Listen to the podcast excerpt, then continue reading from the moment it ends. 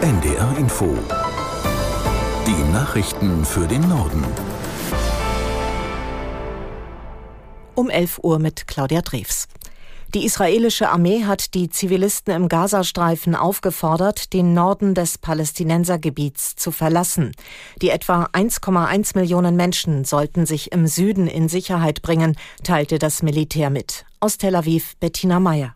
Der Gazastreifen steht vor einer humanitären Katastrophe ungeahnten Ausmaßes. Das israelische Militär gab die Empfehlung heraus, dass sich die Bewohner im nördlichen Teil des Küstenstreifens unverzüglich in den Südteil begeben sollen. Es sei ein Hinweis zum Schutz der Bevölkerung, hieß es in der Mitteilung.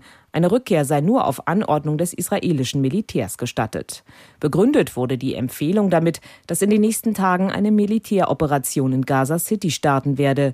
Die Bevölkerung wurde aufgerufen, sich von den Hamas-Kämpfern zu distanzieren, um nicht als menschliche Schutzschilde benutzt zu werden.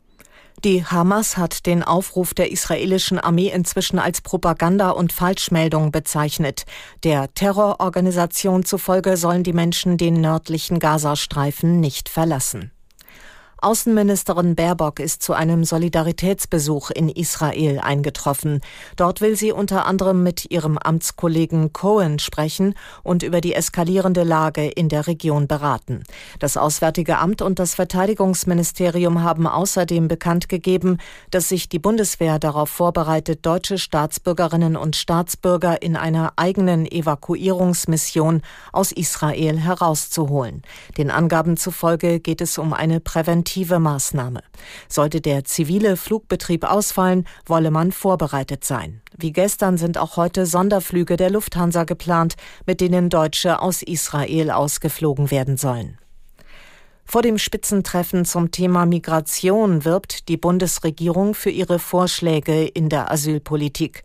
Geplant sind Leistungskürzungen und mehr Abschiebungen, aber für viele auch die Erlaubnis zu arbeiten. Aus Berlin Bianca Schwarz. Zum Beispiel soll die Ausweisung von Schleusern einfacher werden. Behörden sollen mehr Möglichkeiten bekommen, nach ausreisepflichtigen Menschen zu suchen. Abschiebungen in der Nachtzeit sollen erleichtert werden. Geflüchtete, die in Gemeinschaftsunterkünften leben, sollen weniger Geld bekommen. Auf der anderen Seite will die Bundesregierung aber, dass anerkannte Geflüchtete mit einem Aufenthaltsstatus grundsätzlich früher arbeiten dürfen, schon nach sechs Monaten. Dazu kommt Kritik aus der Union, dass diese Maßnahme ja nur noch mehr Menschen nach Deutschland locken würde. Das Treffen zwischen Bundeskanzler Scholz, Oppositionsführer Friedrich Merz und den beiden Sprechern der Ministerpräsidentenkonferenz, Boris Rhein und Stefan Weil, ist für den frühen Abend geplant. Die Union im Bundestag hat der Ampelkoalition vorgeworfen, zu wenig für das Wachstum und damit für den Wohlstand der Menschen in Deutschland zu tun. Der stellvertretende Fraktionsvorsitzende Mittelberg sagte in der Debatte über das sogenannte Wachstumschancengesetz, die Bundesregierung mache die Bürgerinnen und Bürger stattdessen immer ärmer. Die Ampel müsse das Ruder wirtschaftlich nun endlich herumreißen. Das Gesetz sieht Entlastungen für die Wirtschaft im Volumen von gut sieben Milliarden Euro vor. Unter anderem eine Investitionsprämie den klimafreundlichen Umbau der Unternehmen voranbringen.